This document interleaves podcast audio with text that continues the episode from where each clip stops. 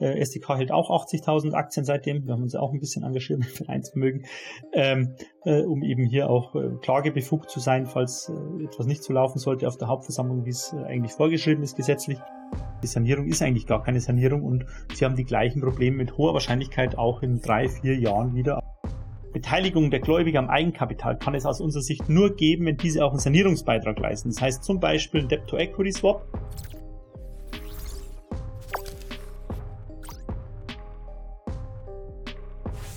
Herzlich willkommen auf dem YouTube-Kanal der SDK Schutzgemeinschaft der Kapitalanleger. Mein Name ist Paul Petzelberger und heute geht es um das Unternehmen Steinhoff International Holdings. Der große Bilanzskandal 2017. Seit fünf Jahren wird nun restrukturiert und saniert und dennoch scheinen die Aktionäre erneut vor einem Scherbenhaufen zu stehen. In dem heutigen Video erfahrt ihr alles rund um den aktuellen Stand, die Aussichten und natürlich auch, was für Möglichkeiten Aktionäre jetzt überhaupt noch haben. Wir hatten am Donnerstag, den 19.01. ein Umfang umfangreiches Webinar veranstaltet mit Q&A-Session, ging fast zwei Stunden. Eigentlich wollten wir das hochladen, auch auf YouTube, aber leider kam es da nun zu einem technischen Problem bei der Aufzeichnung und darum jetzt heute noch mal ganz frisch hier für unsere Abonnenten auf YouTube drauf gesprochen. Alles Wichtige rund um Steinhoff und da möchte ich auch direkt den Ball zuspielen. Daniel Bauer, Vorstandsvorsitzender der SDK. Hallo Daniel, vielen Dank, dass du heute noch mal dich eingeschaltet hast und leg doch am besten direkt mal los mit deiner Präsentation zu Steinhoff.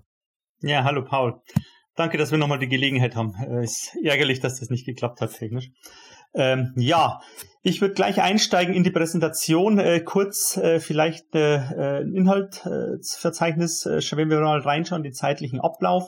Zunächst möchte ich nochmal kurz die SDK vorstellen für diejenigen, die uns noch nicht kennen, die Schutzgemeinschaft der Kapitalanleger. Äh, zweitens komme ich dann zum großen Teil Bericht über die aktuelle Situation bei der Steinhoff und die Einschätzung von unserer Seite aus. Äh, Im dritten Teil werde ich dann nochmal kurz eine rechtliche Einschätzung zur Lage der Aktionäre geben, die äh, in der Originalveranstaltung am äh, 18.01. war, die ähm, der Dr. Mark Liebscher, Rechtsanwalt und mein Vorstandskollege, gegeben hat. Äh, und anschließend werden wir zwei dann nochmal so die wichtigsten Fragen, Q&A, ähm, quasi nachahmen, die damals in der Originalveranstaltung gestellt wurden, damit auch diejenigen, die nicht dabei waren, wissen, was äh, die anderen Aktionäre so an Fragen hatten. Äh, und die werden wir dann nochmal kurz zusammenfassen, die wichtigsten. Dann steige ich gleich ein, kurz über die SDK. Wer sind wir? Wir sind ein Verein äh, mit äh, rund 8200 Mitglieder. 95 Prozent der Mitglieder sind ganz normale Privatanleger. Der Rest verteilt sich in der Regel auf Kapitalanlagegesellschaften und qualifizierte Investoren, das heißt ähm, Family Offices, Vermögensverwalter etc. Ähm, die, der Verein lebt wie jeder Verein von seinen Mitgliedern, vor allem von den Mitgliedern, die aktiv bei uns mitarbeiten. Wir haben aktuell rund 60 Sprecherinnen und Sprecher, die auf den Versammlungen, auf Hauptversammlungen, auf gläubige Versammlungen für unsere Mitglieder und Stimmgeber aktiv sind. Darüber hinaus haben wir fünf Vorstände, die hier aktiv sind. Das sind neben mir, ich bin Volkswirt, ähm, sind es dann noch äh, äh, Rechtsanwälte und ein ehemaliger Analyst von einer großen äh, Geschäftsbank. Wir haben in äh, unserer Geschäftsstelle in München 16 Mitarbeiter, die die Mitgliederzeitschrift erstellen, die die Verwaltung übernehmen, ein Justiziar, der die rechtlichen Fragen der Mitglieder beantwortet ähm, und ja, auch ein Redakteur für unsere Mitgliederzeitschrift, da komme ich später noch drauf. Und wir arbeiten in Sondersituationen immer auch mit externen Kanzleien und Wirtschaftsprüfungsgesellschaften zusammen. Das ist wichtig in dem Zusammenhang. Warum?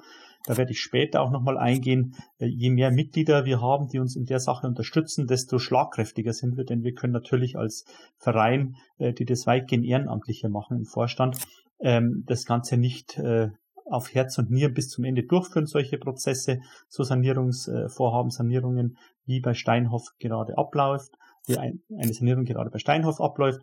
Daher äh, nehmen wir uns natürlich auch immer, ähm, ja, bedienen uns immer auch äh, Rechtsanwälten, externen Rechtsanwälten und Wirtschaftsprüfern. Was machen wir? Unsere Hauptgeschäftsfelder sind die Stimmrechtsvertretung auf Hauptversammlungen und Gläubigerversammlungen. Wir besuchen ungefähr 450 Hauptversammlungen im Jahr und rund 50 Gläubigerversammlungen, vertreten da eben die Interessen der Aktionäre und Gläubiger. Ähm, wir haben eine eigene Mitgliederzeitschrift Anleger Plus, die erscheint elfmal im Jahr insgesamt und kann auch äh, ganz normal wie eine Anlegerzeitschrift, aus meiner Sicht ist Anleger Plus die beste Anlegerzeitschrift in Deutschland. Warum? Weil sie auch die kritischen Seiten von Investments betrachtet, nicht nur die positiven. Und die Zeitschrift kann auch zum Beispiel an großen Bahnhofskiosken erworben werden oder auch so ähm, online, wenn Sie mal auf anlegerplus.de gehen, können Sie auch da ähm, die Inhalte sehen. Das dritte große Geschäftsfeld ist der rechtliche Beistand für unsere Mitglieder. Wir führen über 100 laufende Verfahren.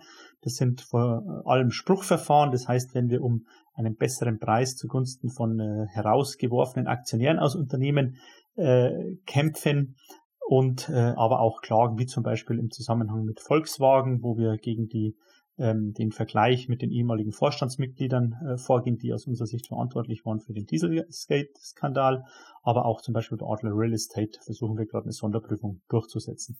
Und das vierte große Geschäftsfeld, das macht mein Kollege, der Herr Dr. Liebscher, ähm, ist der Einsatz in der Politik. Wir setzen uns für die Interessen von Privatanlegern, zum Beispiel aktuell in der Thematik rund um die ADRs, die äh, auf russische Aktien begeben wurden, ein, um eben hier die, ja, das äh, Umfeld für Privatanleger in Deutschland zu verbessern und auch dafür zu sorgen, dass hier Schaden vermieden wird. Dann kommen wir zum Hauptteil des äh, Videos heute, ähm, zum Steinhoff äh, International Holdings NV. Zunächst kurz ein kurzer Haftungsausschluss, der ist hier besonders wichtig. Warum? Ähm, die ganze Angelegenheit Steinhoff ist sehr, sehr, sehr komplex. Wir haben uns das äh, in über 400 Arbeitsstunden jetzt äh, seit Mitte Dezember äh, mit ja, fünf Personen angeschaut, haben uns die ganzen Jahresabschlüsse angesehen, der Tochtergesellschaft, natürlich auch der Steinhoff NV, haben uns die Materialien angesehen, die soweit sie es öffentlich, soweit sie öffentlich verfügbar waren und haben uns daraus daraufhin dann eine Meinung bilden können. Ähm, es muss aber ganz klar sein, wir können äh, ganz klar sein, wir können keine Haftung für die Zahlen und Angaben, die wir aus öffentlichen Quellen übernommen haben, übernehmen. Ähm, und wir können auch nicht für die Prognosen und für die Einschätzungen, die wir aktuell äh, abgeben, äh, eine Haftung übernehmen. Warum? Weil vieles in Zukunft äh, unklar sein wird und auch viele ähm, Unterlagen uns nicht vorliegen. Das heißt, wir haben keine internen Unterlagen gesehen. Äh, das wäre dann in der Regel, wenn man die Aktionäre vertritt in so einem Verfahren zu einem späteren Zeitpunkt durch eben solche externe Anwälte und Wirtschaftsprüfer der Fall. Die würden dann eine Vertraulichkeitsvereinbarung mit Steinhoff unterzeichnen können und dann könnten die auch diese internen Dokumente sehen. Und äh, das ist natürlich ein Nachteil, weil wir zum Beispiel die Kreditverträge, die Unterlagen mit den Gläubigern äh, nicht kennen. Das heißt, wir wissen nicht, äh, was mit diesen vereinbart wurde. Ähm, des Weiteren können wir auch äh, keine Garantie dafür übernehmen, dass wir immer sofort alle äh, Daten, wenn sich was ändern sollte, alle Prognosen etc. anpassen und äh, dass wir hier diese Präsentation aktualisieren werden. Wir haben zwar einen Newsletter für die Steinhoff-Situation, den finden Sie unter www.sdk.org slash Steinhoff. Ähm, da können Sie sich gerne registrieren. Wir werden darüber auch immer aktuell berichten. Ähm, aber wir können natürlich keine Garantie übernehmen, dass wir immer sofort äh, ganz schnell reagieren können, je nachdem, ähm, wie bei uns auch die Personalsituation ist etc. Kann es auch mal ein, zwei Tage dauern. Daher äh, müssen Sie sich dann äh, gegebenenfalls selbst eine Meinung machen, auch beziehungsweise ähm, warten, bis wir eben hier ähm, eine neue ein, aktualisierte Einschätzung abgegeben haben. Gut, dann kommen wir zur Steinhoff. Für diejenigen, die Steinhoff noch nicht kennen, erstmal ein kurzes Organigramm. Wie ist Steinhoff aufgebaut? Was macht Steinhoff? Steinhoff äh, International Holdings NV ist eine reine Beteiligungsgesellschaft. Das heißt, sie hat kein operatives Geschäft, sondern hält Beteiligungen. Es sind im Wesentlichen drei große Beteiligungen, die eine sehr, sehr große Bedeutung haben und dann mehrere kleine Beteiligungen und Vermögenswerte, zu denen komme ich später nochmal, ähm, die aber in der Gesamtschau ähm, ja nicht unbedeutend sind, aber den kleineren Anteil an dem ganzen Kuchen ausmachen. Wenn wir jetzt mal das Schaubild hier ansehen, das habe ich dem Steinhoff äh, Geschäftsbericht entnommen, dann sehen Sie hier, Steinhoff hält 79 Prozent der Pepco Group. Die Pepco Group ähm, ist im Endeffekt so ja ein Retailer, ein Einzelhändler, sowas wie Kick kann man sich vorstellen ähm, der hauptsächlich auch in Polen, in Osteuropa, aber ich glaube auch in Spanien aktiv ist und auch in, in dem Vereinigten Königreich. Daran hält Steinhoff heute noch rund 72 Prozent. Hier auf der Folie sehen Sie noch 79 Prozent. Ein Tag vor unserer Veranstaltung am 17.01. hat die Steinhoff bekannt gegeben, dass man rund 6 Prozent der Anteile verkauft hat. Wir vermuten, dass der Verkauf erfolgte, um ähm, ja, missliebe, missliebe Gläubiger, die dem Sanierungskonzept bisher wohl nicht zugestimmt haben, ähm, auszahlen zu können, um eben hier eine Mehrheit zu erreichen, beziehungsweise die zur Zustimmung zu bewegen. Ähm, das ist aber nur unsere Vermutung. Die Garantie offiziell äh, wurde das nie verlautbart, aber wir vermuten es. Da, warum komme ich später nochmal drauf. Dann die zweit, äh, große, zweite große Beteiligung, die Steinhoff hält, ist die Pepcore. Die Pepcore, da halten sie noch 51 Prozent. Pepcore ist in äh, Süd, Südamerika und Südafrika hauptsächlich aktiv. Ähm, auch in, äh, in äh, Johannesburg an der Börse notiert, genauso wie die Pepco Group, die ist auch börsennotiert. Nicht in Johannesburg, aber äh, in Europa, also vor allem in Warschau. Ähm, dann hält Steinhoff noch äh, rund 50 Prozent aktuell. Ähm, äh, die sind aber unverbesserte Angaben. Das heißt, tatsächlich sind es rund 45, 46 Prozent an der Mattress Firm. Ähm, die Mattress Firm ist ein, einer der führenden Matratzenhändler in den USA. Der ist nicht börsennotiert, das heißt, hier ähm, kann man keinen Wert an der Börse erkennen. Und über diese drei wesentlichen Beteiligungen hinaus gibt es noch andere Vermögenswerte, wie die Greenlight Brands, zum Beispiel, die in, äh, in Australien und Neuseeland aktiv sind, auch ein Einzelhändler. Und ähm, ja, dann gibt's noch äh, ein paar kleinere Gesellschaften, Immobiliengesellschaften und auch ein Vermögenswert, die Verlustvorträge, die steuerlichen Verlustvorträge. Ähm, die stellen eigentlich auch einen Wert dar. Warum ist das so? Weil wenn äh, die Gesellschaft in Zukunft Gewinne machen würde, dann könnten man da Steuern sparen, da man eben noch über Verlustverträge aus der Vergangenheit verfügt und dann entsprechend die Gewinne nicht versteuern muss. Ähm, und ja, dann gibt's noch die Liquidität, die in der Steinhoff NV, also nicht auf den Tochtergesellschaften, bei den Tochtergesellschaften liegt auf den Konten, sondern bei der Steinhoff NV selbst.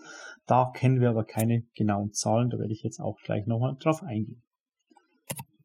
Zunächst aber, was äh, liegt denn aktuell vor? Ähm, warum machen wir das heute alles hier? Äh, Paul hat es schon erwähnt. Ähm, Steinhoff ist seit fünf Jahren Sanierungsfall. Man hat im Dezember 2015 begonnen mit äh, einer Sanierung. Man wollte die Gesellschaft nicht in die Insolvenz gehen lassen. Warum? Weil man immer kommuniziert hat, dass die Vermögenswerte ähm, eine große Zukunft haben, die Vermögenswerte ausreichen, um die zukünftigen Verbindlichkeiten zu bedienen. Ähm, jetzt hat man am 15. Dezember 2022 eine Pressemitteilung äh, herausgegeben, die ja, darüber berichtet hat, dass man einen aktuellen Sanierungsvorschlag äh, auf dem Tisch liegen hat, der mit rund 64 Prozent der Gläubiger ähm, abgestimmt ist, also mit Gläubigern, die 64 Prozent der ausstehenden Finanzverbindlichkeiten halten, muss man sagen. Ähm, da wurde eine Rahmenvereinbarung mit diesen getroffen über die Sanierung der Gesellschaft. Was jetzt neu ist, ähm, beziehungsweise was schon immer der Fall war, das hatte man auch schon in der Vergangenheit gemacht, ist die Verlängerung der Fälligkeitsdatum der Finanzverbindlichkeiten. Diese werden am 30.06.2023 bisher fällig. Das heißt, am 30.06.2023 müsste Steinhoff die Verbindlichkeiten von rund 9,9 Milliarden Euro, wahrscheinlich ein bisschen mehr mittlerweile, zurückzahlen an die Gläubiger.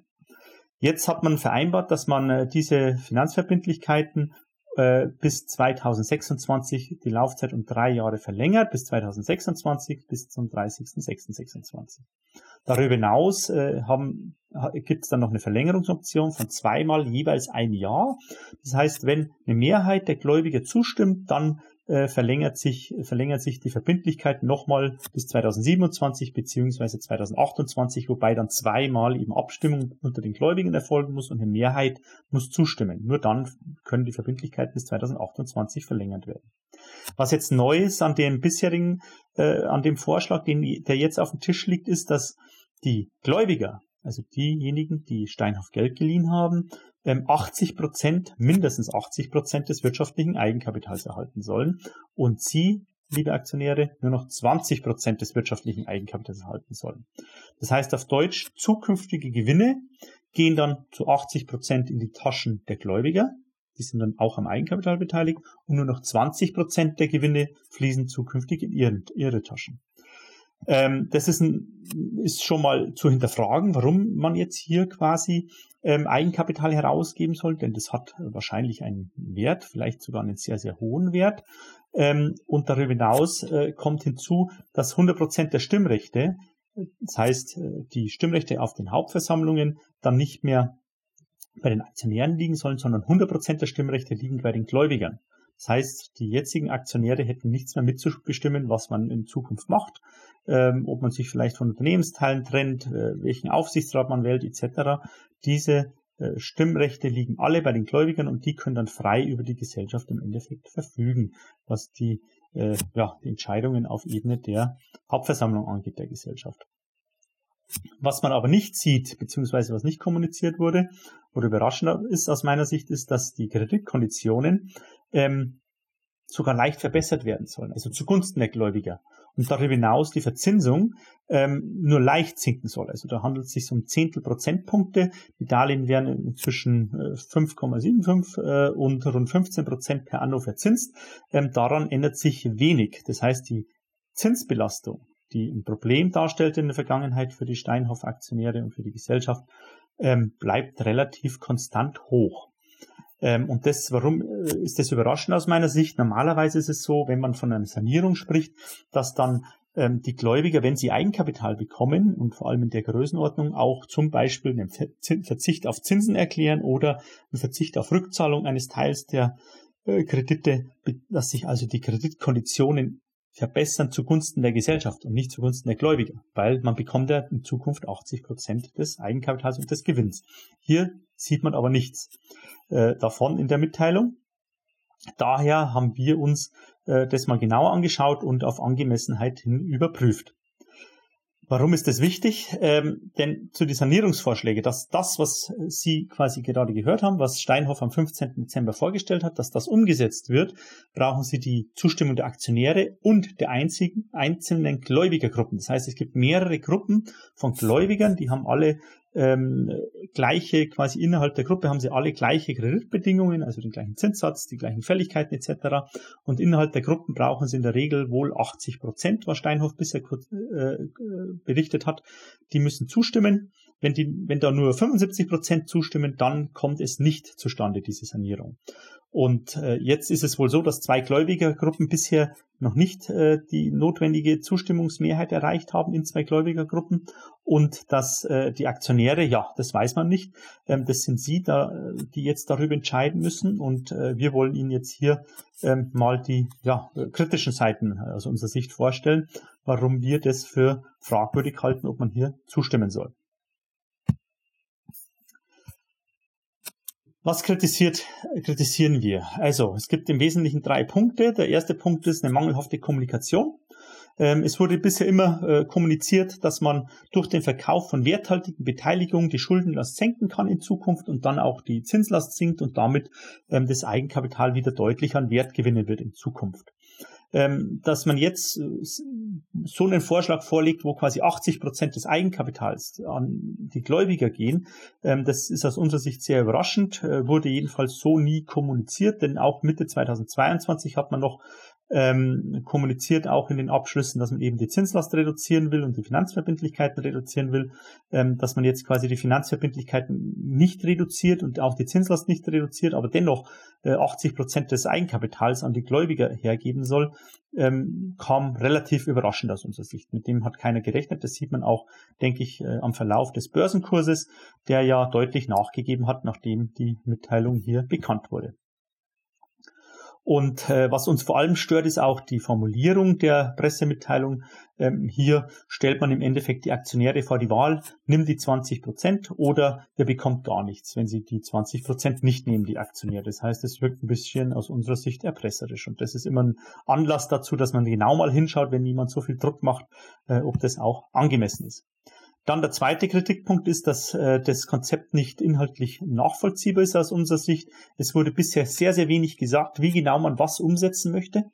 Das ist ein großes Problem. Daher können wir das heute noch nicht final wirklich bewerten alles. Wir kennen viele Daten noch nicht. Wir wissen auch nicht, äh, was, äh, von was man spricht, äh, wenn man sagt, dass die ähm, Gläubige 80 Prozent des Eigenkapitals erhalten sollen, äh, führt man jetzt ein Delisting durch der bestehenden Aktien und bekommt dann neue Aktien einer neuen Gesellschaft als Aktionär oder gibt es den Debt-to-Equity-Swap in Teilen? Ähm, das ist alles noch nicht ähm, äh, bekannt gegeben. Auch welches Eigenkapitalinstrument äh, äh, es geben soll, ist äh, nicht klar. Und äh, auch, dass es äh, nicht, ähm, ja, warum es nicht börsennotiert sein soll, dieses Eigenkapitalinstrument, das sie bekommen sollen, das ist auch nirgends erwähnt.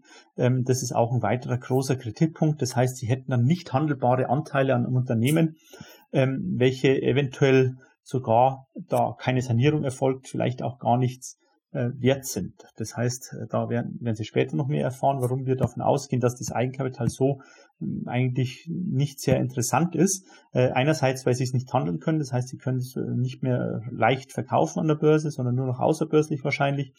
Und B, ähm, gibt es auch bezüglich der Werthaltigkeit Fragen, die man sich durchaus stellen darf. Dann der dritte Kritikpunkt, das ist der wesentliche, das ist die äh, ist aus unserer Sicht der, dass bewertungstechnisch das Angebot, das jetzt auf dem Tisch liegt zur Sanierung, nicht angemessen ist. Ähm, und das ist auch nicht erläutert worden. Das ist auch wieder das erste Problem, dass man äh, diese mangelhafte Kommunikation, man weiß nicht, warum sind denn diese Zinssätze, die jetzt relativ hoch bleiben sollen, teilweise zweistellig, ähm, warum sind die, sind die angemessen? Ähm, warum bekommen die Gläubiger 80 Prozent genauer? Gibt es da irgendwelche Gutachten? Anscheinend gibt es die nicht, ähm, denn äh, sonst hätte man ja sich auf diese Gutachten bezogen äh, in der Pressemitteilung. Aber anscheinend wurden keine Wertgutachten, keine Sanierungsgutachten etc. bisher nichts erstellt, um eben hier eine Datengrundlage zu haben, auf der sich die Aktionäre schlau machen können und auf der man dann auch in Verhandlungen treten könnte als Aktionäre äh, mit der Gesellschaft, um hier eine Lösung für die Sanierung der Gesellschaft zu finden. Was ist äh, unser Fazit daraus? Aus unserer Sicht wurde dieser Sanierungsvorschlag ohne Aktionärsvertreter erarbeitet. Also es ist kein, der sich für die Aktionäre stark gemacht hat hier. Und äh, aus unserer Sicht werden hier nur die Sichtweisen der Gläubiger berücksichtigt. Und ja, das, was die Aktionäre eigentlich äh, argumentieren können, das äh, findet man hier in keinster Weise aus unserer Sicht. Jetzt kommen wir im nächsten Teil zur Bewertungstechnik, äh, Techniken, zur Angemessenheit äh, des äh, Sanierungsangebotes. Ähm, da möchte ich kurz darauf eingehen, äh, vielleicht wenn wir die Folie anschauen, ähm, auf die einzelnen Beteiligungen. Was hat die Steinhoff aktuell? Die wesentlichen Beteiligungen habe ich aufgeführt. Das ist einmal die Pepco Group, die ist börsennotiert, der aktuelle Wert der äh, gehaltenen Börsenbeteiligungen, der gehaltenen äh, Anteile von rund jetzt noch 72 Prozent war ähm, letzte Woche zum 11.1. 11. haben wir das erstellt, rund 3,84 äh, Milliarden Euro. Das dürfte jetzt nicht viel anders sein. Warum? Äh, man hat zwar 6 Prozent verkauft, aber man hat auch dafür äh, immerhin über 300 Millionen Euro erlöst. Also das ist ungefähr gleich geblieben. Die zweite börsennotierte Beteiligung ist die Pepka Group. Da hält man 58,9 Prozent. Die ist nach aktuellen Kursen rund 2,5 Milliarden Euro wert. Dann haben wir noch eine Greenred Brands, die schätzen wir auf rund 600 Millionen Euro. Äh, die Conforma schätzen wir auf rund 100 Millionen Euro und die Lipo schätzen wir auf rund 50 Millionen Euro an Wert. Ähm, jetzt hat man dann noch die Beteiligung, die wesentliche ähm, an Mattress Firm.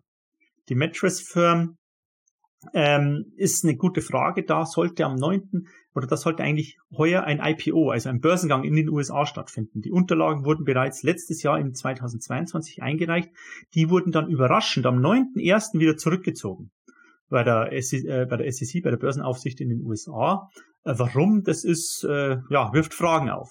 Aber das Schöne ist, anhand der Unterlagen kann man erkennen, wie es denn wirtschaftlich um die Mattress Firm äh, bestellt ist und äh, das hilft uns deutlich weiter, die zu bewerten. Aber bleiben wir, bevor wir zur Bewertung der Mattress Firm kommen, mal bei den Beteiligungen Pepco und Pepco. Wenn man sich das anschaut, da gibt es quasi Börsenkurse. Allein anhand dieser Kurse äh, hat man schon mal einen Wert von rund 6,3 Milliarden Euro, den diese beide, beiden Beteiligungen auf die Waage bringen. Und äh, wenn man davon ausgeht, dass man nicht nur häppchenweise mit der Vergangenheit die Gesellschaften veräußert, sondern diese ähm, vielleicht an den strategischen Investor im Paket, also diese 72 beziehungsweise 59 Prozent im Paket an einen Käufer verkaufen würde, nicht nur häppchenweise über die Börse einzelne Pakete, dann hätte man wahrscheinlich noch einen Aufschlag, äh, zu, den man erzielen könnte. Warum? Äh, dann gibt es immer die sogenannte Kontrollmehrheit und dann wären diese Pakete wahrscheinlich auch noch mehr wert als diese 6,3 Milliarden Euro. Ähm, nicht berücksichtigt haben wir auch auf, äh, bei der Darstellung die Liquidität, die noch in der Holding liegt. Die kennen wir einfach nicht. Den äh, Wert von kleineren Beteiligungen und den Wert der Verlustverträge. Ähm, den kann man aber nur erzielen, wenn man natürlich die Gesellschaft nicht in die Insolvenz schickt und hier fortführt, weil ohne Fortführung äh, würden die Verlustverträge natürlich verloren gehen. Gut, dann kommen wir zur nächsten Folie. Schauen wir uns mal die Passivseite der Steinhoff an. Wir müssen ja wissen, wie viel schulden wir denn insgesamt den Unternehmen. Da sehen Sie jetzt einen Auszug aus dem äh, Geschäftsbericht, aus dem Halbjahresabschluss der Steinhoff International Holdings zum 31.03. Ähm, da gab es äh, auf Ebene der Pepco Group und Pepco Holdings insgesamt, das sehen Sie unter Total in Millionen wieder angegeben, ähm, rund 1,455 Milliarden Euro an Verbindlichkeiten. Äh, auf Ebene dr drunter sieht man in den Zeilen die Verbindlichkeiten auf Ebene der Steinhoff NV, also so viel Verbindlichkeiten, Finanzverbindlichkeiten hat die Steinhoff NV ähm, gegenüber den Gläubigen. Das waren damals rund 9,9 Milliarden Euro.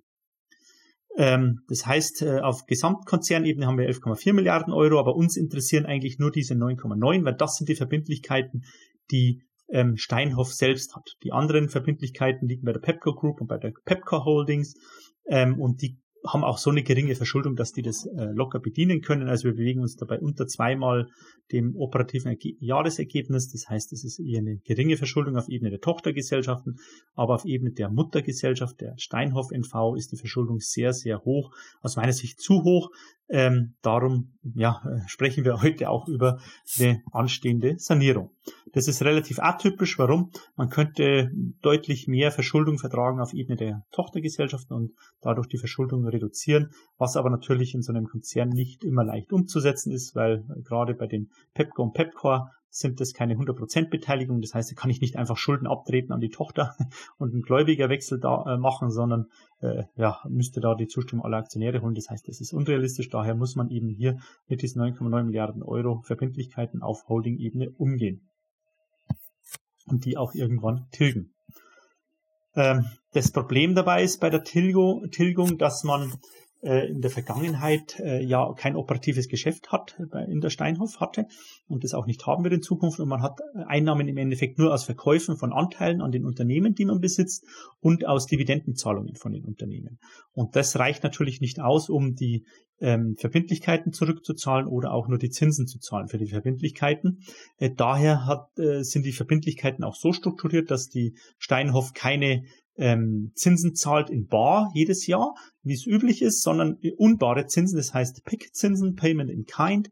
Ähm, die Zinsen werden immer wieder zu den äh, Verbindlichkeiten, die man schon hat, draufgerechnet und erst mit Fälligkeit der äh, Darlehen äh, werden diese quasi ähm, fällig. Das heißt, wenn man anfangs äh, eine Milliarde Euro Verbindlichkeiten hat und da die Laufzeit fünf Jahre ist und jedes Jahr 100 Millionen 10 Prozent Zinsen zahlen muss, kommen jedes Jahr quasi 100 Millionen äh, hinzu, beziehungsweise im zweiten Jahr dann 110 Millionen, weil ich ja die Zinsen, die ich schon äh, quasi äh, gestundet habe, in die Zukunft auch nochmal verzinsen muss. Das heißt, da wird der Schuldenberg immer größer. Und das war das große Problem bei Steinhoff. Obwohl man Beteiligungen verkauft hat, veräußert hat in der Vergangenheit, konnte man die Verbindlichkeiten nicht reduzieren.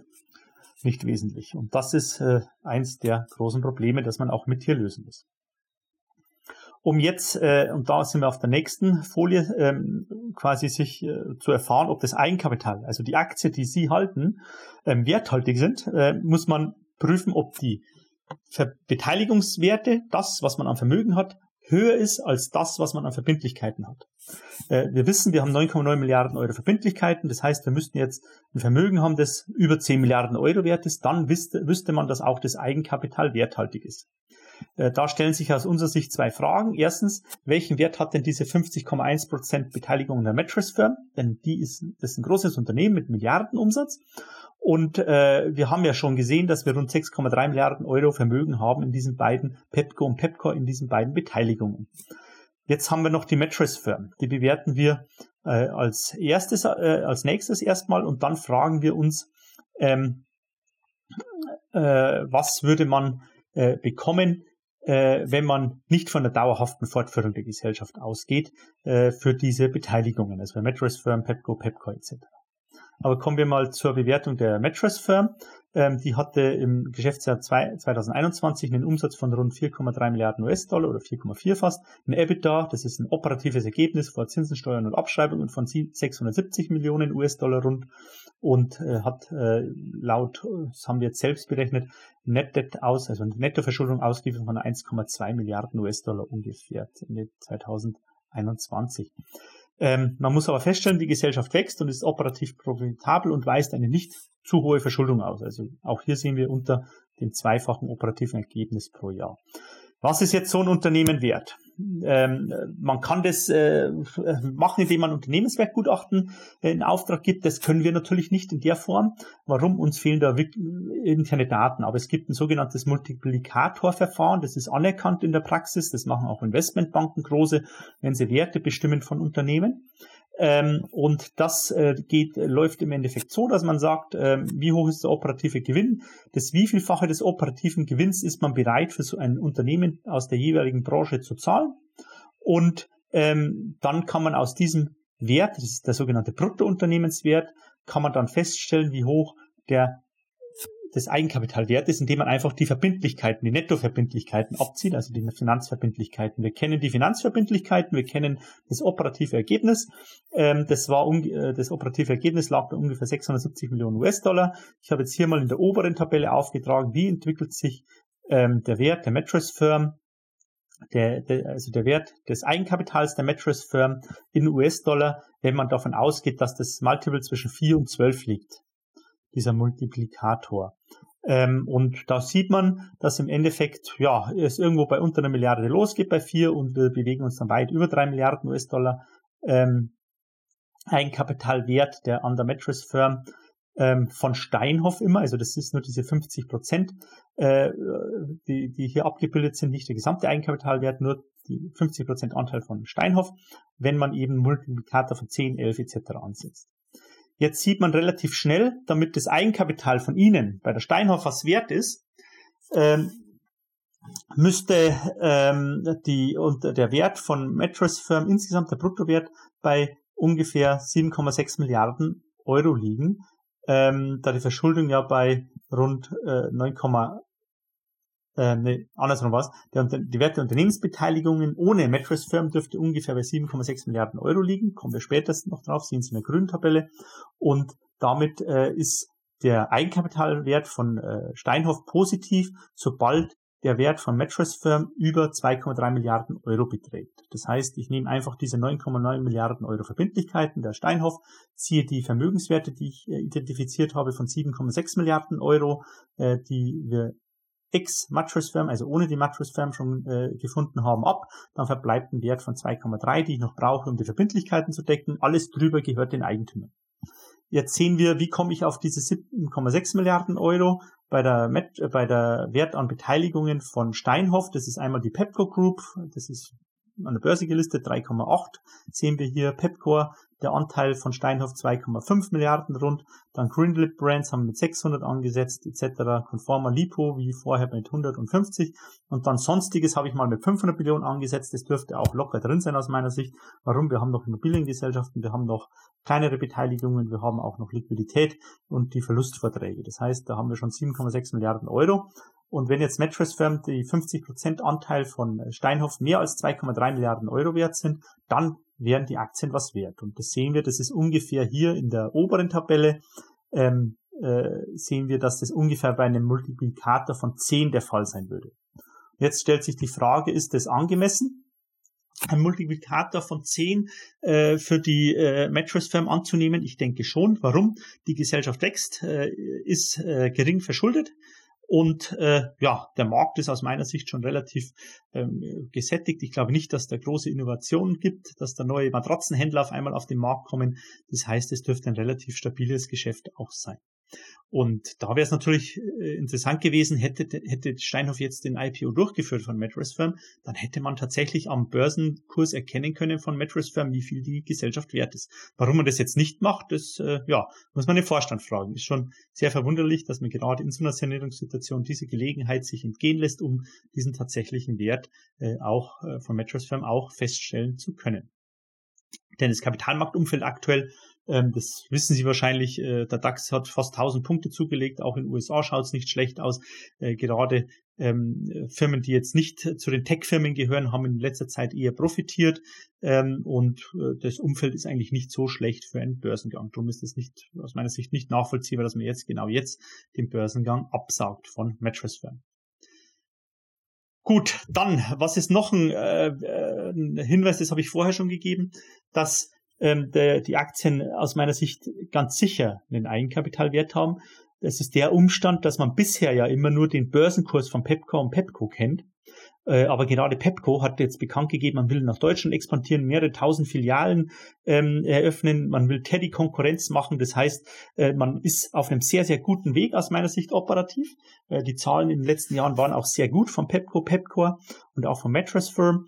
Und äh, da ist man auf einem guten Weg. Und wenn man jetzt dieses wachsende Unternehmen nicht nur über wie beim letzten, äh, ja, bei der letzten Platzierung von rund 6% der Pepco-Aktien an Finanzinvestoren verkaufen würde, sondern diesen zum Beispiel mal bei Pepco die gesamten verbliebenen 72 Prozent an einen strategischen oder an einen Finanzinvestor verkaufen würde, dann gibt es normalerweise noch einen Aufschlag für die Kontrollmehrheit, weil derjenige, der das Paket von Steinhoff kaufen könnte am Pepco oder Pepcore, der hätte automatisch das Sagen bei dem Unternehmen und könnte durchregieren. Das heißt, äh, er kann dann äh, im Endeffekt den Aufsichtsrat besetzen, den Vorstand besetzen und seine Geschäftsstrategie umsetzen. Und das ist immer noch ein Aufschlag wert, eine Kontrollprämie und ähm, das würde in der Regel sieht man immer so 20 bis 30 Prozent Aufschlag auf den Börsenkurs, wenn es ein Übernahmeangebot gibt, wenn quasi ein äh, Interessent äh, so eine Mehrheit gleich zusammenkaufen kann. Und da Steinhoff eben hier überall Mehrheiten hält, ähm, wäre das natürlich für Strategen und Finanzinvestoren sehr, sehr interessant. Und äh, wenn man jetzt dann quasi auf den Wert, gehen wir nochmal zurück, von Pepco und Pepcore äh, nochmal nur 20 Prozent drauflegen würde, dann wäre das alleine ja schon wieder äh, über ähm, eine Milliarde Euro mehr äh, an Wert, die man hier generieren könnte. Das heißt, das spricht auch noch dafür, dass hier tatsächlich ein positiver Eigenkapitalwert vorhanden sein könnte. Dann kommen wir denn auf äh, den zweiten Punkt ein. Was ist denn das Ganze wert, wenn man wirklich äh, nicht von der Fortführung der Steinhoff ausgeht, sondern von der Zerschlagung? Dann haben wir schon gehört, die Verlustverträge werden wertlos, weil man kann dann die Verlustverträge nicht mehr nutzen steuerlich. Ähm, und natürlich ist es so, wenn jemand weiß, dass der im Insolvenzverfahren zum Beispiel der Insolvenzverwalter verkaufen muss, so schnell wie möglich, dann gibt es natürlich einen Abschlag auf den fairen Wert. Und äh, das muss nicht immer sein, aber es könnte sein, gerade bei den kleineren Unternehmen. Und dann wäre es wahrscheinlich eher unwahrscheinlich, dass äh, Eigenkapitalwert noch vorhanden ist. Aber ähm, was passiert denn? Wir sehen ja, wir bewegen uns ähm, nicht ganz deutlich im, im Geld quasi, was das Eigenkapital angeht. Also es ist so, dass die Gläubiger schon wirtschaftlich gesehen einen großen Teil des Unternehmens gehört. Ähm, was würde denn passieren, wenn wir realistisch denken, jetzt würde man Steinhoff wirklich zerschlagen und wird ganz, ganz schnell innerhalb von wenigen Wochen diese Beteiligung veräußern, dann würde wahrscheinlich äh, auch einen deutlichen Abschlag äh, geben auf die Werte, dann würden auch die Gläubiger wahrscheinlich Verluste leiden. Das heißt, dann würden die nicht mehr die 100% Forderungen zurückbekommen, sondern würden dann auch ähm, Verluste leiden. Daher halten wir es als eher unwahrscheinlich, dass hier es zu einer unkontrollierten, schnellen Abwicklung kommt. Warum? Daran können die Gläubiger auch kein Interesse haben, denen Steinhoff Geld schuldet, weil dann ist auch deren Geld in Gefahr. Und das äh, denke ich nicht, dass die äh, daran Interesse haben. Dann, nächster Kritikpunkt. Und das ist aus meiner Sicht ganz ein großer Punkt. Warum? Wir kommen später noch zu den Risiken. Wenn man jetzt den Sanierungsvorschlag aus Sicht der Aktionäre ablehnen würde, hat man natürlich das Risiko ähm, auch, dass es zu einer Insolvenz kommt und dann man alles verliert und auch nicht diese 20% Beteiligung bekäme. Ähm, aber was dagegen spricht, dass man hier wirklich ein tatsächlich großes Risiko hat, ist, dass der Sanierungsvorschlag gar kein Sanierungs keine Sanierung sicherstellt. Wir haben gehört, die Zinsen bleiben ähnlich hoch. Man wird weiterhin jedes Jahr eine Milliarde Euro Zinsen hin, äh, zahlen müssen und das, äh, weil man nicht bar zahlen kann, wird die Verbindlichkeiten in die Höhe treiben, auch in den nächsten Jahren bis 2026. Da hätte man dann wahrscheinlich in 2026 13, 14 Milliarden Euro Finanzverbindlichkeiten anstatt heute 10 Milliarden auf Ebene der Steinhoff. Das heißt, ähm, äh, die, die Sanierung oder das Sanierungskonzept stellt keine Sanierung sicher und das ist ein großes Problem. Warum? Wenn nämlich die Verbindlichkeiten jedes Jahr um eine Milliarde Euro auch in Zukunft weiter wachsen, dann müssten ja die Vermögenswerte, also die Werte der Beteiligungen auch jedes Jahr mindestens um die eine Milliarde Euro wachsen, damit man ähm, auch die Verbindlichkeiten wieder voll abdecken kann mit den äh, Vermögenswerten und dass dann auch die Eigenkapitalinvestoren ähm, die zukünftigen Eigenkapitalinvestoren, also das wären dann in dem Fall die Gläubiger 80 Prozent, 20 Prozent Sie, ähm, auch noch einen Eigenkapitalwert haben. Ähm, das ist aber eine sehr, sehr sportliche ähm, ja, Forderung, die man dann an den, an den Wert der Beteiligungen hat. Warum?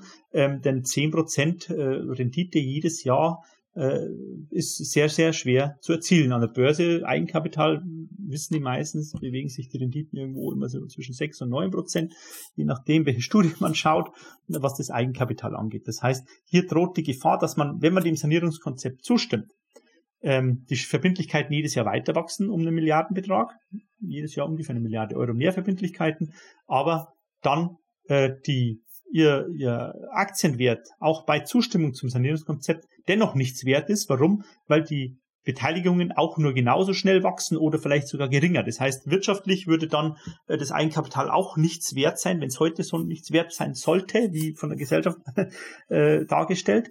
Ähm, dann wird es in der Zukunft auch nichts wert sein, wenn nicht irgendein äh, Beteiligungswert komplett explodiert. Das kann sein. Äh, Gerade Pepco würde ich jetzt das nicht ähm, für unmöglich halten, dass man hier mehrere Milliarden hinzugewinnt, aber es ist natürlich sehr, sehr herausfordernd. Und es kann auch anders kommen, dass Beteiligungen wieder weniger werden in den nächsten Jahren. Und daher ist das ein Risiko. Und die Sanierung ist eigentlich gar keine Sanierung. Und sie haben die gleichen Probleme mit hoher Wahrscheinlichkeit auch in drei, vier Jahren wieder, auch wenn man die ähm, Verbindlichkeiten jetzt um drei Jahre beziehungsweise bis zu fünf Jahre verlängern sollte.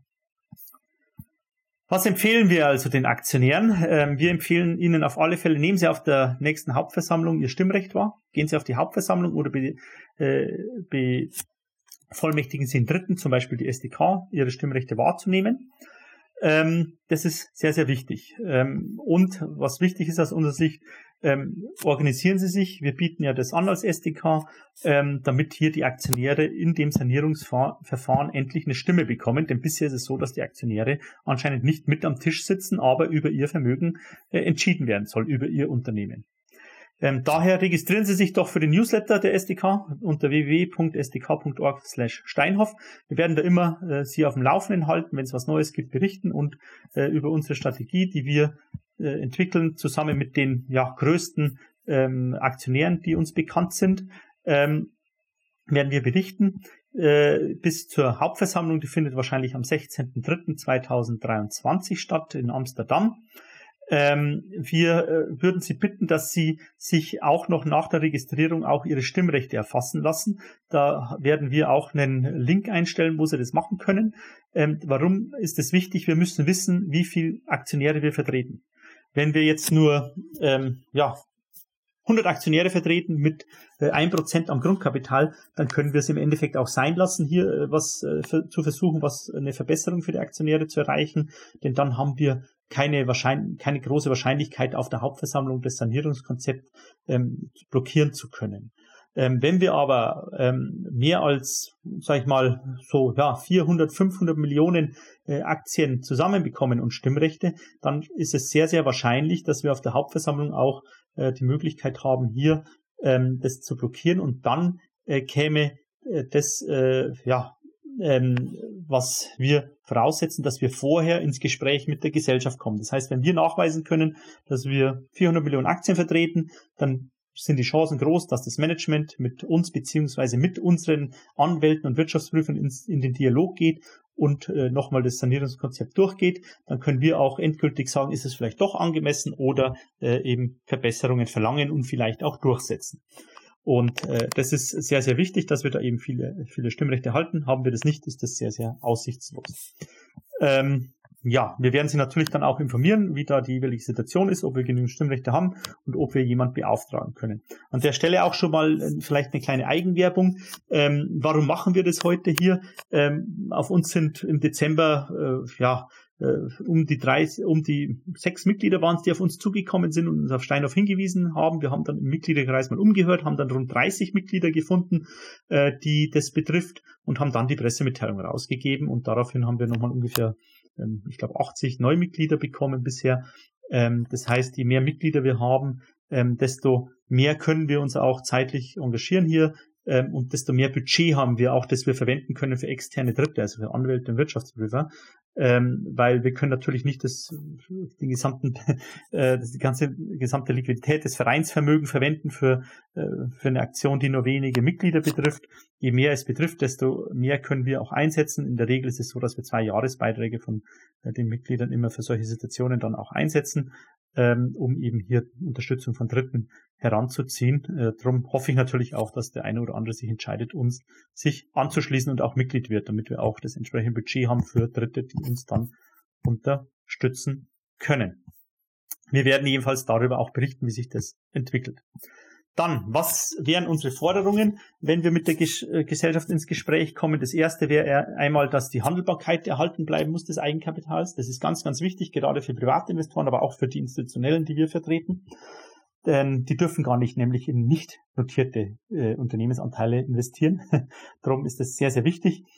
Dann ähm, Beteiligung der Gläubiger am Eigenkapital kann es aus unserer Sicht nur geben, wenn diese auch einen Sanierungsbeitrag leisten. Das heißt zum Beispiel Debt-to-Equity-Swap.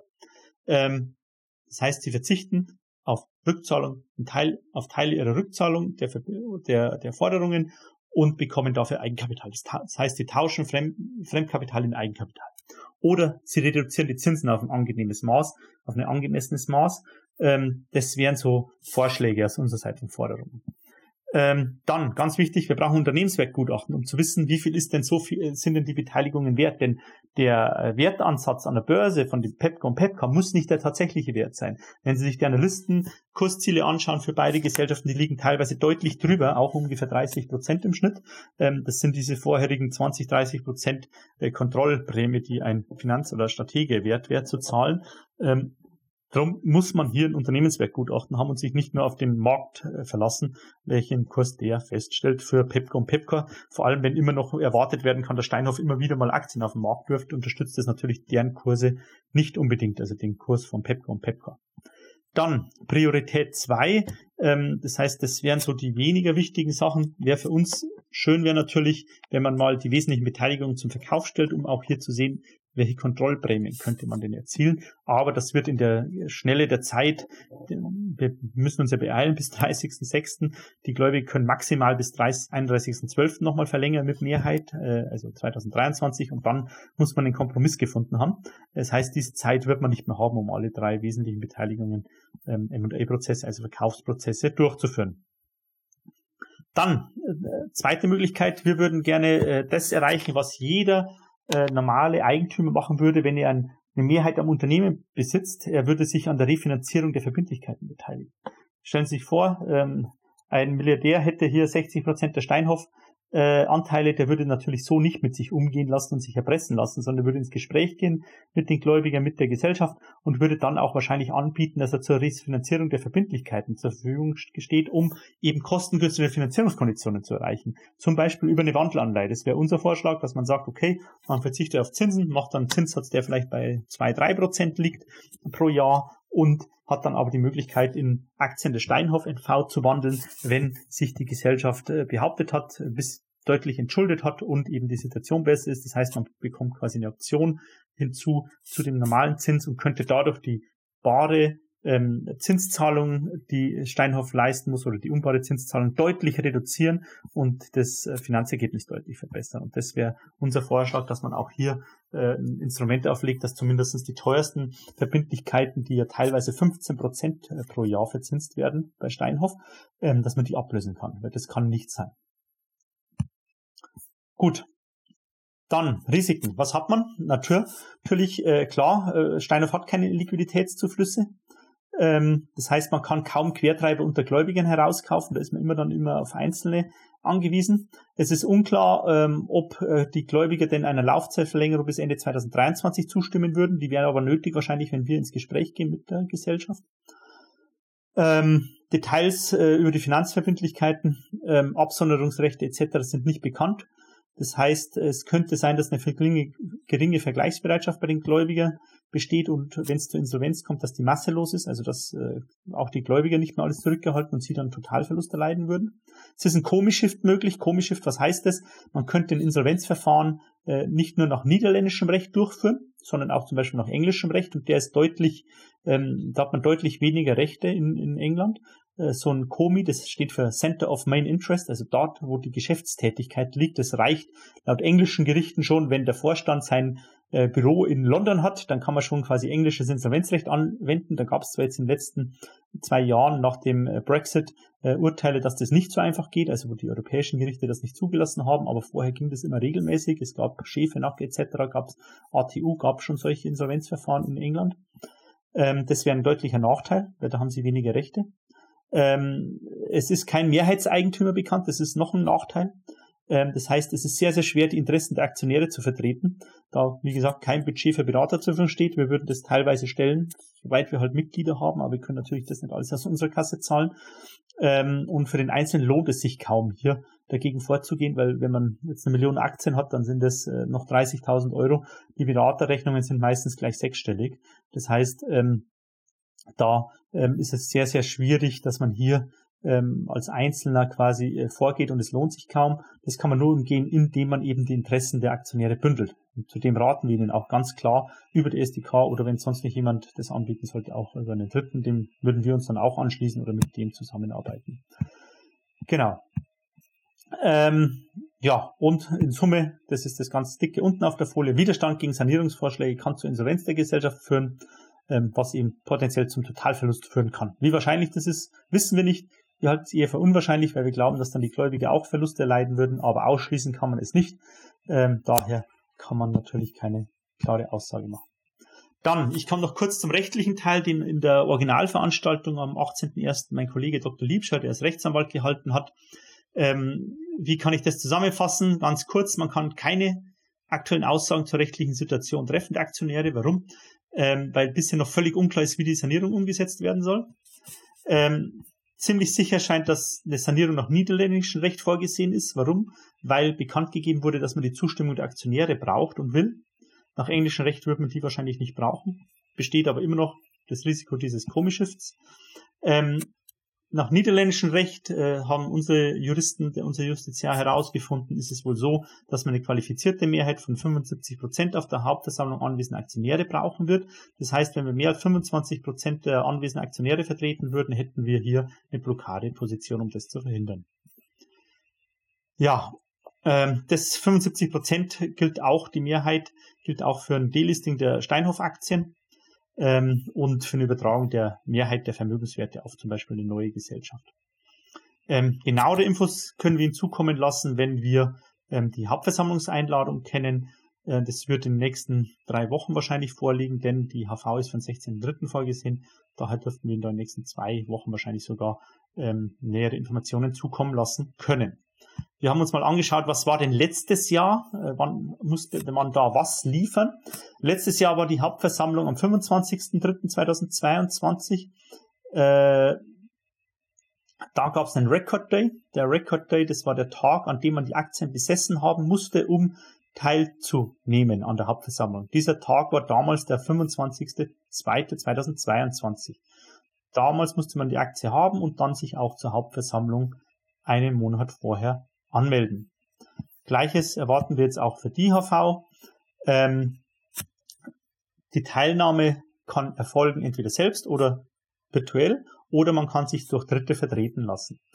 Ähm, damals brauchte man eine Bankbestätigung von der Bank, dass man auch die, ja, also die mit der Adresse und Anzahl der am Stichtag gehaltenen Wertpapiere, da müssen Sie sich ganz, ganz schnell drum bemühen. Wir werden Ihnen sofort, sobald wir wissen, wann äh, bis wann, auf welchen Stichtag man die Bankbestätigung braucht, äh, Ihnen das mitteilen. Bitte machen Sie es am selben Tag noch, weil manche Banken, gerade die Neo-Broker, brauchen da Wochen für. Also wir haben gerade beim Adler Sonderprüfung habe ich da drei Monate rumgekämpft, bis wir die alle hatten. Also das ist ganz, ganz schlimm. Äh, bei vielen Banken geht's, äh, also gerade bei Consors Flatex geht es eigentlich ganz zügig, aber bei vielen Neo-Brokern vor allem haben wir da teilweise äh, zwei, drei Monate gebraucht. Darum bitte bemühen Sie sich ganz schnell, sofort, sobald Sie wissen, wann der Stichtag ist, um diese Bankbestätigung, sofern man die heuer auch brauchen sollte, wovon wir ausgehen. Ähm, ja, genau. Die Vollmacht musste dann auch eben eingereicht werden mit der Bankbestätigung, mit der Anmeldung, aber die Details werden wir Ihnen dann noch bekannt geben, soweit wir die ähm, HV-Einladung heuer für die heutige HV kennen. Ähm, ja, Fragen können Sie natürlich als Aktionär auch, das werden wir natürlich auch tun. Sie haben auch ein Fragerecht die kann man entweder vorher einreichen, die werden dann auf der Website beantwortet oder eben, ähm, also letztes Jahr war es so, ob es heuer auch so ist, wissen wir noch nicht, oder eben dann live vor Ort. Wir werden live vor Ort sein, das heißt, da können Sie uns gerne auch bevollmächtigen. Gut, ähm, dann wären wir soweit durch. Ähm, ich würde sagen, Paul, äh, machen wir noch kurz die Fragen. Du hast dir die mal angeschaut. Was gibt's denn wie Fragen aus deiner Sicht, die häufig gestellt wurden? Daniel, erstmal vielen Dank für die Präsentation. Ich glaube, du kannst jetzt einfach mal auch durchatmen. Man merkt und ich kann das wirklich, ich war jetzt nicht selber in dem Projekt dabei und darum mein persönliches Staunen wirklich, Bewunderung, was ihr da schon alles ausgearbeitet habt. Also man kann erahnen, wie viel Stunden, Dutzende von Arbeitsstunden da schon reingeflossen sind bisher ja, ohne dass wir da direkt was dafür bekommen, wirklich nur für die bisherigen Mitglieder, für die geschädigten Aktionäre. Also ein ganz, ganz großes Dankeschön, Daniel, für deine Arbeit, Arbeit vom Marc Liebscher, den anderen, die da jetzt einfach schon Tage, Wochen gewühlt haben haben, um das alles zusammenzufassen. Und ja, liebe Zuschauer, unterstützt uns. Also hier auf YouTube einfach unseren Kanal abonnieren, das hilft uns schon. Ähm, das ist ganz einfach hier unter dem Video auf das Abo klicken, kostenfrei den Kanal abonnieren und ganz wichtig, dem Video ein Like geben und auch einen Kommentar da lassen oder am besten mitkommentieren mit anderen ähm, Zuhörern hier im Chat, weil das bringt dem Video dann einfach auch besonders Reichweite. Also wie Sie auch als Zuhörer das einfach mit unterstützen können, hier das Video liken, kommentieren, dann wird das Video auch wieder an mehr ausgestrahlt und hoffentlich, ja, passiert dann das, was wir uns ja hier erhoffen, dass viele Aktionäre sich melden, wir eben die Stimmen bündeln können und dann eben auch im Fall Steinhoff hier was bewirken können. So, jetzt äh, wollen wir genau noch in die Fragerunde reingehen. Wir hatten am Mittwoch, das hatte ich vorhin genau kurze Korrektur noch falsch gesagt, also das Webinar war am Mittwoch, den 18.01., nicht den 19 wie ich es vorhin gesagt hatte, hatten wir auch viele Fragen und da gehen wir jetzt einfach nochmal so ein paar wesentliche Fragen von Aktionären durch. Zunächst einmal, Daniel, gab es da die Frage, auf wessen Seite steht eigentlich der Vorstand? Ist das wirklich die Seite der Aktionäre oder eher die Seite der Anleihegläubiger? Ja, eigentlich ist er den Eigentümern verpflichtet. ähm, aber ich kann nicht erkennen, dass der Vorstand hier groß für die, für die Eigentümer aktiv war. Ähm, denn dann hätte er schon längst aus meiner Sicht ähm, besser kommunizieren müssen, das drohende Szenario schon kommunizieren können, ähm, Alternativen erarbeiten können. Ähm, ich, für mich ist völlig unklar, wobei wir natürlich nur beschränkte Informationen haben, warum man jetzt an allen Beteiligungen festhält, warum man nicht einfach eine Beteiligung veräußert, um zumindest mal einen großen Teil der Verbindlichkeiten zu tilgen und dann äh, das Rating besser zu machen, um geringere Zinsen zu zahlen. Ähm, so ist viel Prinzip Hoffnung, dass alle äh, Beteiligungen stark wachsen und dass alles gut läuft. Ähm, das ist natürlich schwierig. Ähm, und ja, ich kann jetzt bisher beim Vorgehen, so wie es kommuniziert wurde, zum Beispiel allein der Umstand, dass man sagt, ähm, äh, es stimmt zu, der bekommt nichts äh, zu diesen, äh, zum Sanierungsvorschlag, kann ich nicht erkennen, dass der Vorstand da sich groß für die Aktionäre einsetzt, ehrlich gesagt. Daniel, jetzt hast du schon ausgeführt, dass wir als SDK natürlich auch nur weitermachen können, tätig werden können, wenn wir irgendwo die Unterstützung haben. Also das Wichtigste hier auch nochmal an der Stelle nochmal, ähm, um das hervorzuheben, Mitglieder. Wir können das Ganze natürlich nicht einfach aus eigenem Geld äh, so komplett durchfinanzieren. Wir brauchen dann natürlich auch die finanzielle Unterstützung. Eine Mitgliedschaft kostet 75 Euro im Jahr, also nicht im Monat, im Jahr. Und da gehört natürlich viel dazu, wie zum Beispiel die Anleger Plus Zeitschrift oder unsere vielen Unternehmenspräsentationen Präsentationen, Veranstaltungen, Infoveranstaltungen und aber auch dieser rechtliche Beistand. Also, wenn Sie uns unterstützen wollen, werdet Mitglied bei uns, 75 Euro im Jahr. Einfach mal auf der Homepage vorbeischauen. Link natürlich auch in der Videobeschreibung. Aber Daniel, jetzt die Frage, die auch gestellt wurde am Mittwoch. Wie viel Stimmen braucht die SDK denn, also jetzt mal auf die Stimmen bezogen, damit wir da überhaupt was bewirken können? Also wir bräuchten auf der Hauptversammlung eine Sperrminorität, also mindestens 25 Prozent plus eine Aktie. Ähm, in den letzten Jahren waren immer zwischen 20 und 40 Prozent der äh, Aktionäre auf der Hauptversammlung. Das heißt, wir müssen ähm, damit rechnen, dass wir so 400 Millionen Aktien brauchen werden, mindestens. Äh, man kann auch davon ausgehen, dass die Hedgefonds, die ja da sehr, sehr viel Geld mit diesen Verbindlichkeiten, mit den Forderungen gegen Steinhoff verdient haben, mit den äh, Darlehen, die sie da aufgekauft haben, ähm, vielleicht eventuell über Dritte auch noch mal ein paar Pakete aufgekauft haben. Die Aktien sind ja billig und die gesamte Marktkapitalisierung ist ja sehr gering. Für das, was die Gläubiger hier, die, die Fonds gewinnen können, ähm, ist das nichts. Ähm, also am besten wäre so viel wie möglich. Ich sag's mal, gute Chancen, schätze ich, haben wir, wenn wir 600 Millionen Stimmen haben auf unserer Seite. Dann glaube ich nicht, dass man das auf der Hauptversammlung mit einer Dreiviertelmehrheit durchsetzen kann. Wenn es weniger sind, muss man mal schauen. Ab 400 Millionen wird es auf alle Fälle, ist es wert, sich da tiefer reinzugehen, denke ich. Wenn man jetzt nur 100 Millionen hätte, dann ja, ähm, kann man davon ausgehen, dass das durchgewunken wird.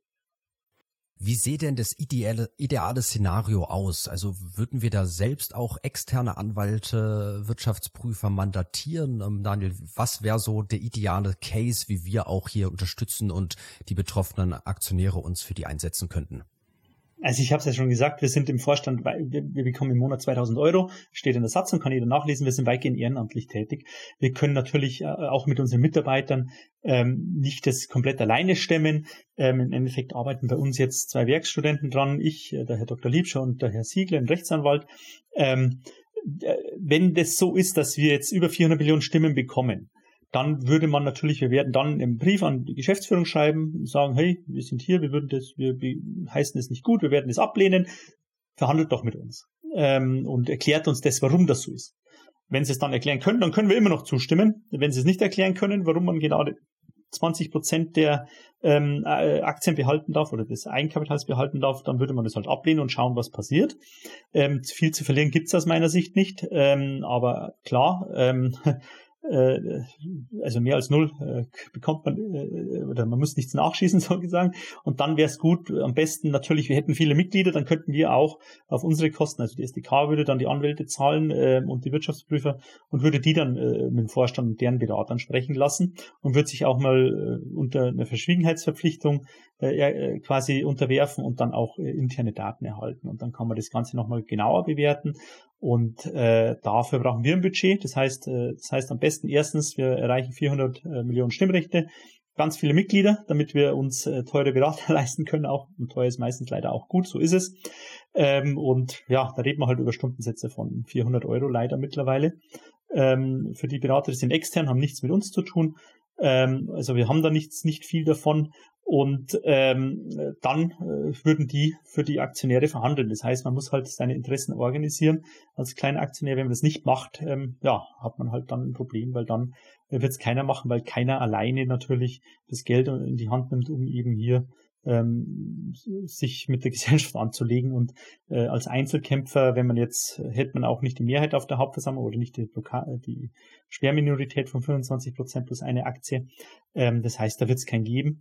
Drum besten jetzt melden, wie viele Stimmrechte man hat, aber bitte nur wahre Angaben, weil wir müssen es dann auch irgendwann nachweisen. Ähm, und dann äh, Natürlich freuen wir uns über jedes Mitglied und sind froh über jeden, der uns unterstützt, weil das unsere Aufgabe leichter macht und uns dann auch ermöglicht, eben hier qualitativ hochwertige Berater äh, aus dem ja, mittleren Marktsegment äh, zuzuziehen.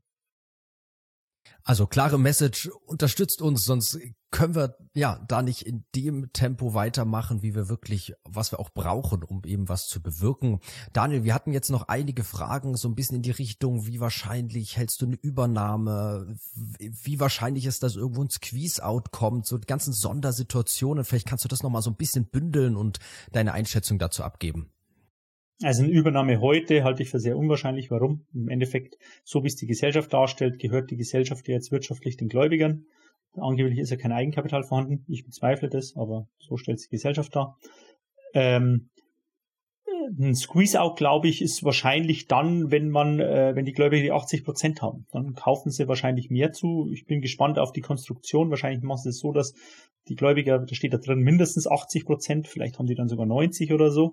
Und dann drückt ein Squeeze-Out näher natürlich. Und dann äh, ist natürlich auch nicht vorteilhaft, weil dann bekommen sie nur den Wert heute und der ist natürlich sehr, sehr gering. Die, äh, der, der, das, äh, die Sexiness in dem Case liegt ja darin, ähm, dass die Beteiligungen stark wachsend sind und ein Wert vielleicht immer, der Wert immer höher wird. Und da muss man halt schauen, dass die Verbindlichkeiten nicht so schnell wachsen wie die äh, Wertansätze. Jetzt haben wir das jahrelang andersrum gesehen, weil die Zinsen einfach zu hoch sind, die Verschuldung zu hoch ist. Ähm, und darum ist das, ja, das Ideale wäre eben, ähm, dass man eine Lösung findet, wo die Gläubigen eben auch einen Beitrag leisten, um die Gesellschaft ordentlich aufzustellen. Weil dann, glaube ich, kann man da auch von einem Beteiligungswert von 15, 16 Milliarden in ein paar Jahren äh, durchaus ausgehen. Super. Ähm, wir hatten noch ganz viele Fragen zur Hauptversammlung. Wie kann ich meine Stimmrechte da eine Bestätigung bekommen etc. Ich, ich denke, wir können das vielleicht so zusammenfassen. Daniel, du hast schon verwiesen auf den Newsletter. Also da einfach an alle Zuhörer, tragt euch für den kostenfreien Newsletter ein. Auch der liegt natürlich hier in der Videobeschreibung und dann informieren wir euch, wenn es da Neuigkeiten gibt. Wie gesagt, aktuell steht dieser Record Day noch nicht. Aktuell müssen wir da noch ein bisschen abwarten. Die erste Indikation war schon in der Präsentation, wie es abläufen könnte. Aber wie gesagt, am besten einfach für den kostenfreien Newsletter anmelden und dann schicken wir, senden wir euch in den nächsten Tagen, Wochen alle Informationen zu. Daniel, ich glaube, das waren so im Wesentlichen die Fragen oder hast du noch etwas in Erinnerung, was wir vergessen haben? Ja, die meisten haben gefragt, warum wir das machen. Ähm, A, äh, vielleicht nochmal ganz kurz, wir, es haben uns Mitglieder aufmerksam gemacht. Äh, B, äh, SDK hält auch 80.000 Aktien seitdem. Wir haben uns auch ein bisschen engagiert mit Vereinsvermögen, ähm, äh, um eben hier auch äh, klagebefugt zu sein, falls äh, etwas nicht so laufen sollte auf der Hauptversammlung, wie es äh, eigentlich vorgeschrieben ist gesetzlich. Und ja, mir persönlich macht es Spaß. Ähm, ich bin selber ein Sondersituation-Investor. Ich äh, mache das immer gern und das ist das Wichtigste. Also ich finde die Dinge immer extrem äh, spannend anzuschauen, zu schauen, was macht denn, äh, was machen die Hedgefonds, ähm, wie agieren die, äh, wie ja, ich sag's mal auf Deutsch, wie krass ziehen sie solche Sachen durch, ähm, weil die sind ja nicht bekannt dafür, dass sie zimperlich an die Sachen rangehen. Und ja, das finde ich ganz interessant. Jetzt schauen wir mal, wie es weitergeht. Ähm, wie gesagt, wir hoffen, dass wir da einige Mitglieder gewinnen können und dann zusammen voranschreiten können und dann hoffentlich auch was erreichen. Und ich bin ganz guter Dinge, dass da auch eigentlich noch einiges möglich sein könnte. Also dann können wir alle dankbar sein, Daniel, dass du im Vorstand bist der SDK und nicht per Stunden abrechnest diese ganzen Tage und Wochen, die du da jetzt rein investiert hast. Ich glaube, dann wäre das Budget schon komplett der ganzen SDK weg. Also vielen, vielen Dank auch einfach nochmal für deine Arbeit. Das ist ja wirklich hier ähm, eine riesige Ausarbeitung, die du uns hier auch in Teilen ja jetzt auch nur präsentiert hast, die Ergebnisse. Also vielen, vielen Dank. Und an alle Zuschauer. Also nochmal, das Einfachste natürlich, was jetzt auch ganz leicht ist, dieses Video irgendwo so ein bisschen promoten, weil das äh, so funktioniert funktioniert ja YouTube. Das ist das Einfachste. Wenn dieses Video jetzt an viele Leute rausgeht, an Tausende von Aktionären erreicht, dann schaffen wir es einfach schon allein dadurch hier Stimmen zu bündeln. Also am besten wirklich ein Like dem Video geben und fleißig kommentieren. Einfach eure Meinung, Eindrücke, Einschätzungen mitdiskutieren mit anderen hier in den Kommentaren, weil dann kriegen wir einfach auf dieses, auf dieses Video eine Reichweite und das ist schon mal ein erster wichtiger Schritt. Aber dann, wie gesagt, werdet Mitglied. Also das ist wirklich eine super Unterstützung, eigentlich ein sehr kleiner Beitrag, aber wir setzen darauf, dass wenn wir halt einfach viele Mitglieder gewinnen, dann wir doch auch wieder dadurch Budget bekommen. Aktuell haben wir über 8000 Mitglieder, aber müssen natürlich auch schauen, dass wir für Steinhoff dann ganz gezielt auch Mitglieder bekommen, um das zu rechtfertigen. Also das ganz großes Anliegen. Überlegt euch das doch Mitglied zu werden für 75 Euro im Jahr und ja, wie gesagt, gern auch noch mal auf der Homepage vorbeischauen für die vielen Vorteile, die damit verbunden sind. Und damit jetzt sind wir beim Ende angekommen. Daniel, nochmal Vielen, vielen Dank. Und Danke. ja, dann, wir halten euch auf dem Laufenden. Bis dann. Ciao. Ciao.